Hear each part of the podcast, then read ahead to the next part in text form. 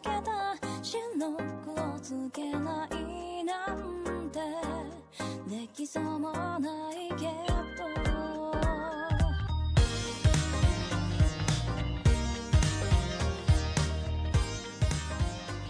グダグダゲームラジオ第365回放送でございます。えーパーソナリティの富山でございます。はい、パーソナリティのやすです。はい、アシスタントの井上司です。はい、よろしくお願いします。よろしくお願いします。今ます、360何回みたいな5回話を、ですね。はい。65回みたいな話をしましたけど、え僕先日ね、とあるネット、ネットラジオの公開収録に、まあもちろんソーシャルディスタンスを維持した上で行ってきたわけなんですけど、あの声優さんのね、ラジオの公開収録に行ってきたわけなんですけど、それがちょうど400回記念だったんですよ、収録。で、まあ、節目節目にイベントやってるみたいなんだけど、で、あじゃあ結構長いことやってんだ、この人たちって思ったら、うん。えっ、とね、7年経って400回目って言ってたから、えだから僕たちはもう、ー、あの10年以上やってるわけじゃないですか。もうはい数えるのめんどくさくなっちゃいましたけど、10年から先はやっ。てますね。なので、多分、順当に数えたらもうとっくの昔に400回超えてて、きっと、1回1いってるね回を数えたら、下手したら500とかいってんじゃねえのかなっていう気すらちょっとして やってるねうん そう考えるとすごいなってちょっと思いました。まあ、よう続いたもんやね。本当にね。うん10年はそこまで行くとは思わんかったけどね。10生まれたての赤ちゃんが小学校3、4年になるよ。すごいわ。あ小学校卒業し、中学卒業し、高校生でございますよ、もそう、そのう。ね、ね時間の流れみたいな話を今日ちょうどしようかなと思っていて、あ続きで。のーまあ、つ言っても司さんも結構長くやってくれてるじゃないですか。そうですね。で、あのー、司さんもまあサブカルとかが好きな方だと思うんですよ。アニメとかね。うん、で、じ、時間の流れみたいなのも結構、あの、感じてるじゃないですか、僕たちは。そのどういうことで？コンテンコンテンツに対してね。はい、で、まあ、よくそのネットで囁かれる、この作品がもう10年前だってよ、ひーみたいな リアクションももうちょいちょい、もうあるある、はエエヴァとかね。あるあるじゃうんんみたいな感じで、はい。もうネタとして定番になってきてるじゃないですか。ね。はい。でね、あのー先日、まあ同じようなつぶやきで誰かが、まあそういうなんか、そういうなんか、ゲーム業界だかどっかの業界の人が、あのーし、うちの会社に入った新人の話としてなんか喋ってたんだけど、ツイッターで。うんえっと、新人が、あの、古いガンダムを見始めましたっていう報告をしてきた。あーだけど 大体オチ分かりそうな気がしてきた。うん。でね、そのガンダムが、ガンダムシードなんですよって言ってて、まあまあまあまあ、そうやな、そうやな、定番やな、その辺のオチは。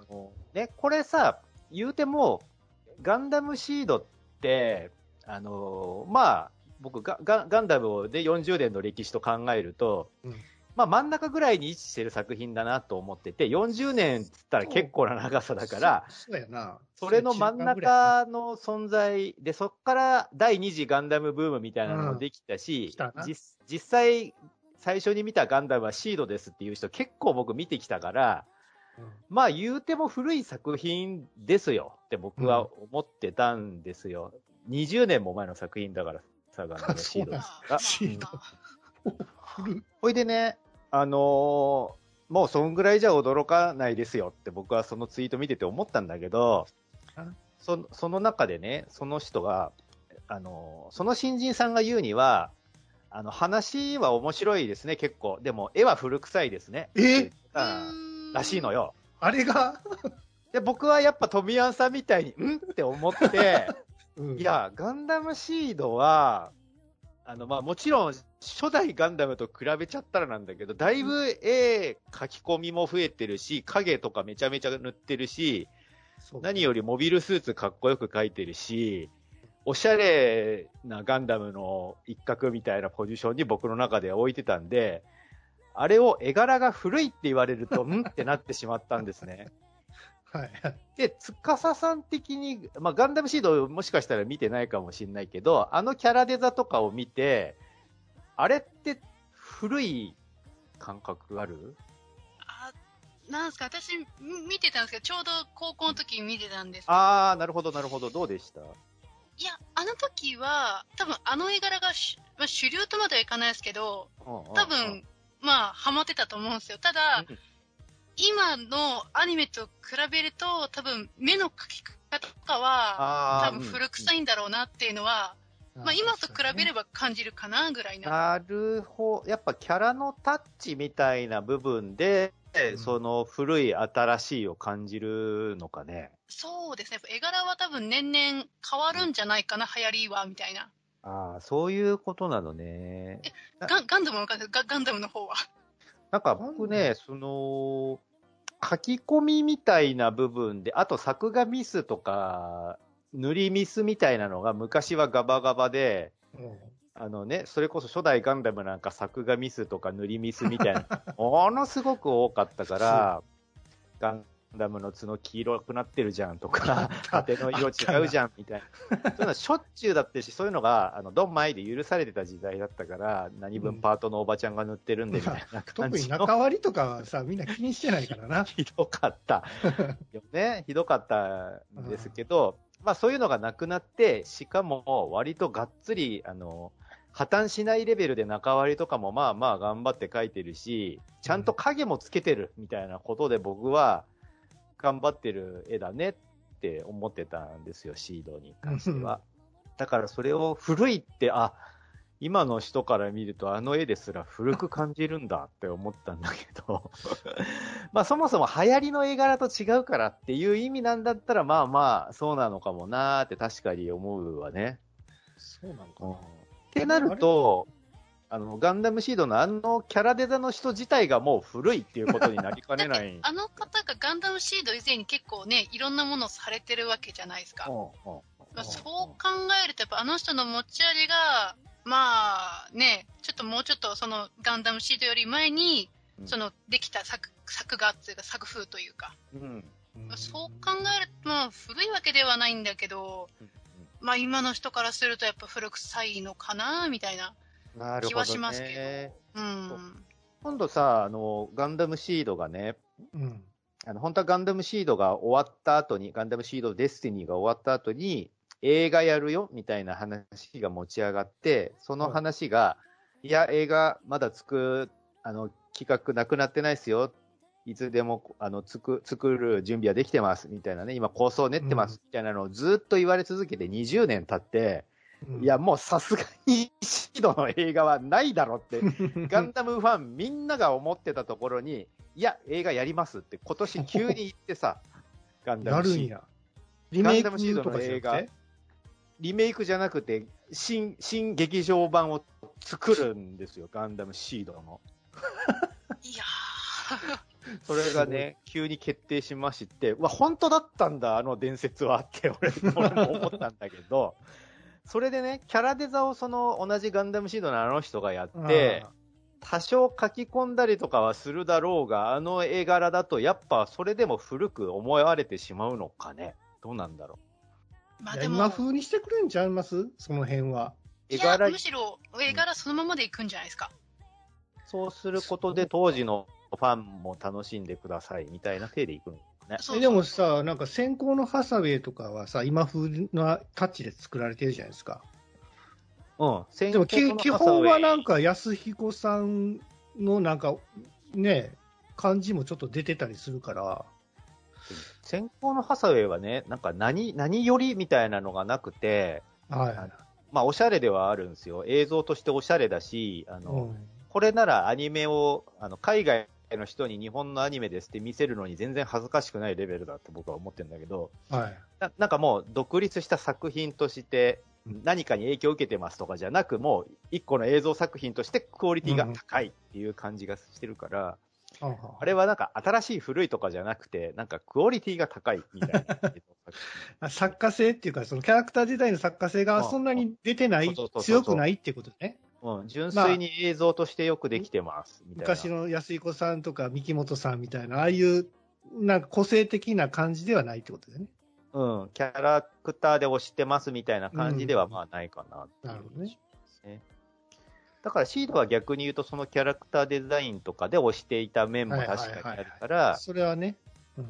多分劇場版でもまた同じ人起用するんだろうなとは思ってるんですけど、でも別に新しい人を呼び込みたいっていうわけじゃないんじゃないですか？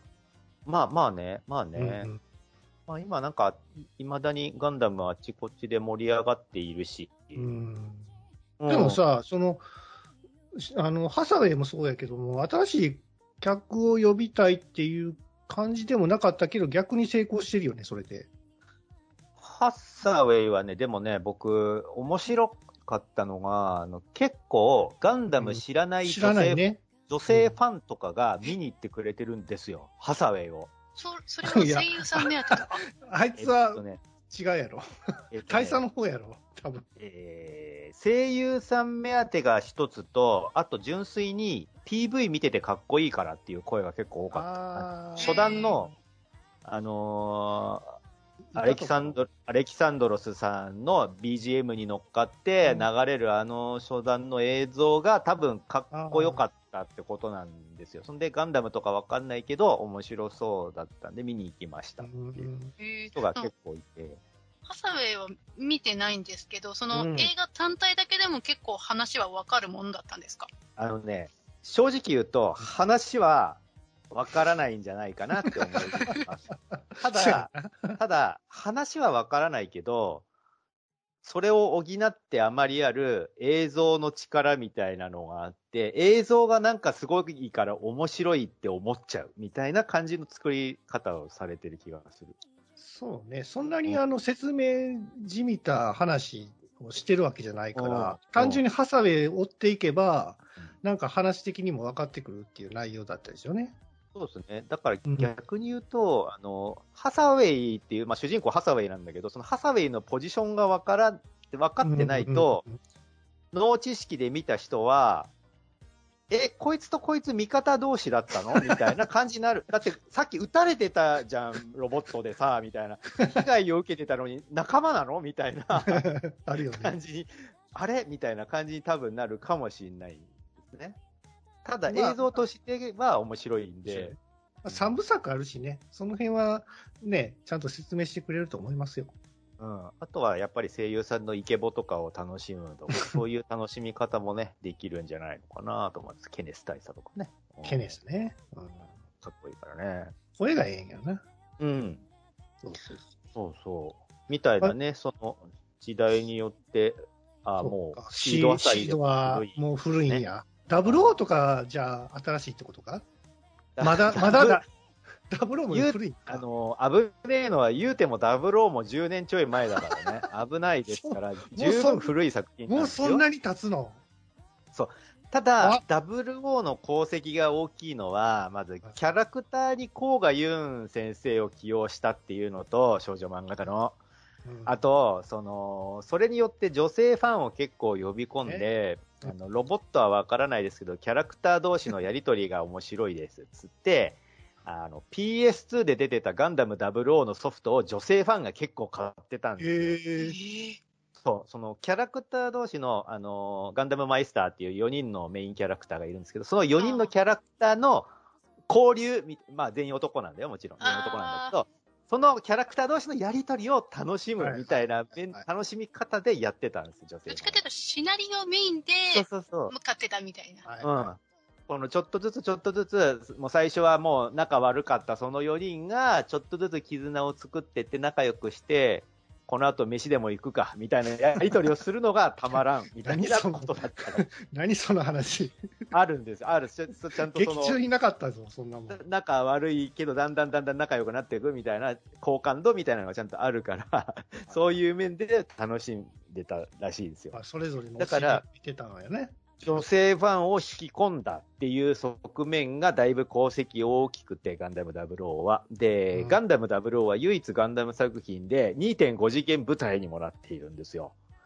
そこ、で2.5次元部隊もやっぱり女性ファンが大勢見に行っていて、その、まあ、ガンダム00のファンっていう人と、あとそもそも2.5次元部隊のその2.5次元役者さんの目当ての人も行ってるから、うん僕の印象ではそこそこ盛り上がってた印象なんですね。えしかもガンダムだから、ーもガガンダムどうやって出すんだよって話になる じゃないですガンダム自体をどうやって出すねんということやな。そう。で、ガンダムは基本外見は出ません。舞台の上に。そりゃそうやな。うでかすぎるし。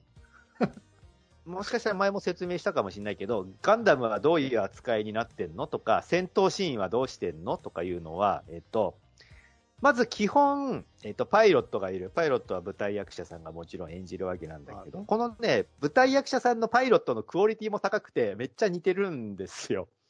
キャラクターにすげえ寄せてきてるなパイロットスーツとか着てはるんですか？パイロットスーツもちろん着てます。ちゃんとアニメに合わせたパイロットスーツ。ネネットとかもしてるの？そうそうそうそう。で、本格的。顔は、顔は髪型とかはもうほぼほぼ完璧なレベルでアニメのキャラに寄せてて、は似てるとか思ってて見てたんだけど、で、ロボット、そのモビルスーツに乗り込むっていう段になると、えっとね、僕たちの目、観客の目には、えー、モビルスーツは透明に見えてます。はいはいはいはい。透けてます。はい。ただ、コックピット周りだけは見えてます。っていう体はいで、えっ、と、簡単に言うと、えーえーちょっと高い位置にしつらえられた椅子みたいなのがコックピットみたいな扱いなんですよ。要は、えっ、と、テニスのレフリーがよく、あの、ネットの横でこう、ちょっと高い位置に椅子に座ってるじゃないですか。はいはいはい。あんな感じの椅子に、えーコックピットみたいな造形がされてて、パイロットはそこによじ登ってって乗る。はい。で、そこに収まると、モビルスーツ自体は透明だけど、ガンダムに乗ってるっていう体になっえて、その椅子を、あの、黒子たちが押す。そう。黒子たちが、下にタイタイヤがついてるから、黒子たちが押して、ガンダム発進っつってバーってコ押す。ロコロコロコロっつって。それを、結構なスピードでやる。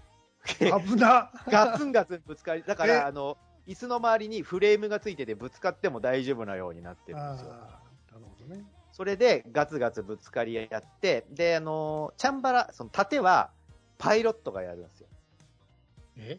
実際にはモビルスーツ同士が戦っているのだが、それをイメージさせるために、イメージ映像としてパイロット同士が戦うみたいな感じの見せ方になってて、これをね、文で説明するとシュールに感じるかもしれないけど、それが、あのアニメで使われてるバトルの曲とか、効果あと音とか。、そうそう、あとその、ライトとか、ビーあの、あーはいサウンはいはい。ドエフェクトとかでビカビカとかやらされてる中で、その目まぐるしい、えー黒子さんが、黒子さんがめっちゃ頑張るんだけど、椅子のぶつかり合いみたいなのを見させられてると、僕の目には、だんだんガンダムが見えてくるんです。うわ、ガンダム同士が戦ってるっていう映像にだんだん見えてくるんですよ。そうなのか。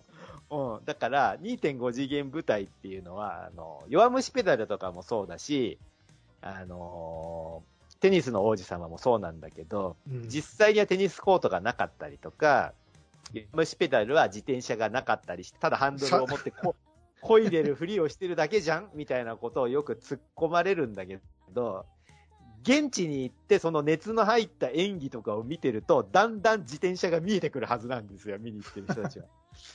なので、その2.5次元舞台のガンダム00めちゃめちゃ面白くて、えーでね、すごかったのがね、あの、アニメをずっとなぞる展開だったんだけど、最後の最後でオチをスコンって変えてきて、うん。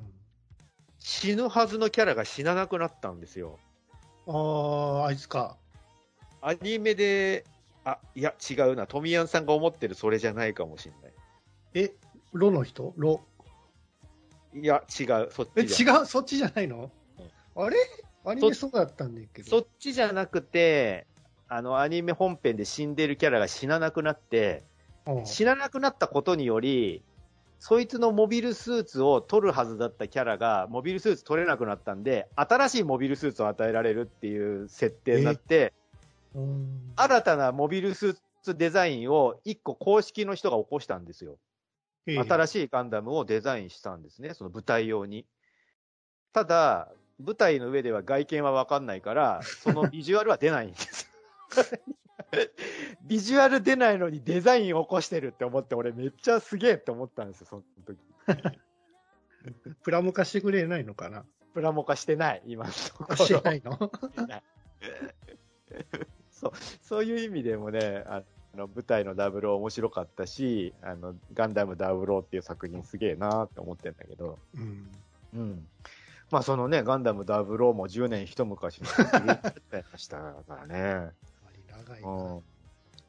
僕らは初代世代やからさ、どうしてもこう、ね、シードってもうなんか、新しいってか感じるじゃないですか。なっちゃうね。うん。でもやっぱりこう、僕らファーストでも、その楽しめる、ね、先行のハサウェイっていうのをやってくれるおかげで、やっぱりガンダムってやっぱり2期の長い作品になってきてるんやなって思いますね。そうですね。思いますね。まあ、それはもうガンダムだけじゃなくてもさ、やっぱりその仮面ライダーでもそうやし、戦隊ものもだったりもそうやし、うん。やっぱりその親子とでなんかこう見る作品っていうのはやっぱり今後増えてくるんやろうなと思いますね。うん。うんその、なんか、エヴァンゲリオンみたいにね、全く同じタイトルを、あの、見方を変えて、もしくは演出を変えて、二十何年もやってますなんて言うと、うんちょっと、時代とのズレみたいなのが発生しちゃうって僕はエヴァの時に、エヴァ話の時にちょっと言ったんだけど、まあね。それと違ってガンダムとか、あとね、戦隊ヒーローとか、仮面ライダーとか、あとプリキュア、プリキュア。プリキュアとかもそうだと思うんだけど、うん。その同じシリーズではあるが、毎回その都度タイトルを変えられるそうそコンテンツっていうのは、その時代時代に合わせたものも取り入れられたりとかするんで、う。うん。なんか急にね、その仮面ライダーの中でもそのダンスバトルみたいな要素を入れてきたりとか、そういう流行りものみたいな、あとその、その時代に流行ってる、まあ、携帯とかそういうのを変身のギアに使ったりとか、そうね。そういう意味で時代の流行りに対応していけるから、そういう意味ではやっぱそういうコンテンツって強いなって思ったりしますね。まあやっぱりその継続するのってやっぱり大事やなと思いますね。う。うんん。まあそれはもう、ぐだぐだゲームラジオもね、ずっとやってきてますから、それなりの時代を経てますんで。時代に合わせてアップデートしていかないといけないですね、おじさんたちもね。僕らもね、そんな感じで、えー、そうぐだぐだゲームラジオ、ね、うんこれからもよろしくお願いしますねあの、おじさんたちのトーク古いねって言われないようにしないといかん。そうやな。常に新しい話題を振りまいていきましょう。うん。取り入れていかないとね。うんということで、えー、ぐだぐだゲームラジオ第365回でございました。はい。そんなまとめにするつもりはなかったんだけど。まあまあグダグダゲームラジオ